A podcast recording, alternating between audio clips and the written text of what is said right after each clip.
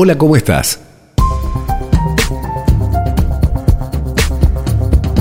Los tres cuentos que vamos a escuchar a continuación nos hablan acerca de la importancia de ir más allá de las apariencias.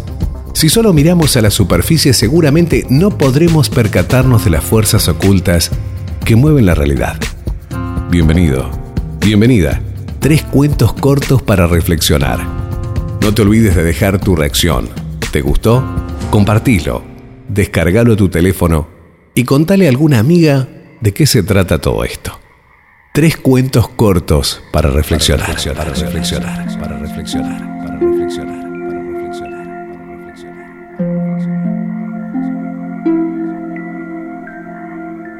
Cuentan por ahí que esta era una rosa roja y todo el mundo comentaba que no había flor más bella que esa en el jardín.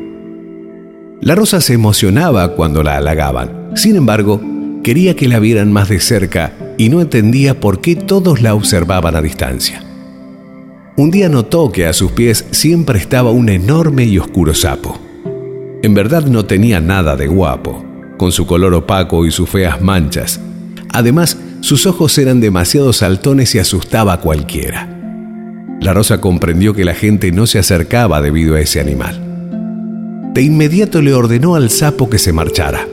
No se daba cuenta de que le daba mala imagen. El sapo, muy humilde y obediente, aceptó de inmediato. No quería incomodarla y entonces se marchó lejos. A los pocos días, la rosa comenzó a deteriorarse. Sus hojas y sus pétalos empezaron a caerse ya nadie quería mirarla. Pasaba una lagartija cerca y vio a la rosa llorando.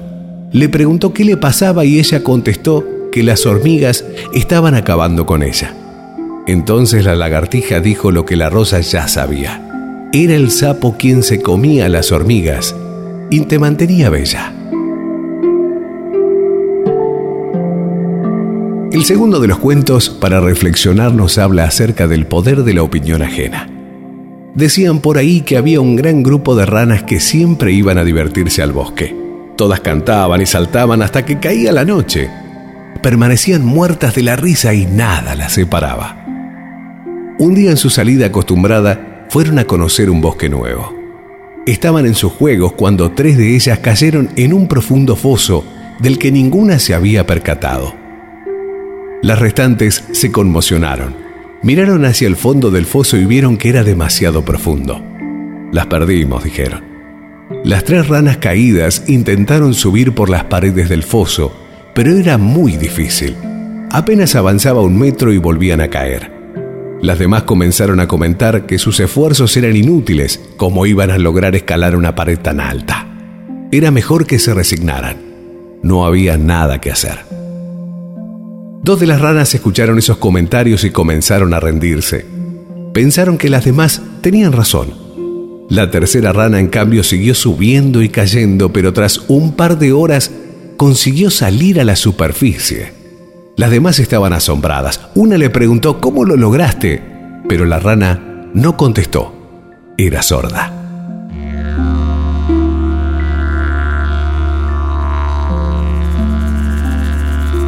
El tercero y último de estos cuentos cortos para reflexionar nos habla acerca del miedo. Comienza en una hermosa sabana africana, en donde un león se había perdido de su grupo. Llevaba ya 20 días caminando de un lado a otro y no encontraba a los suyos. Tenía hambre y sed, pero también mucho miedo al verse solo. Por fin divisó un estanque de agua fresca. Inmediatamente corrió hacia él con todas sus fuerzas. Estaba muerto de sed y necesitaba a toda costa tomar un poco del líquido vital. Sin embargo, al llegar a la orilla, vio sobre las aguas la imagen de un león sediento. Entonces se retiró.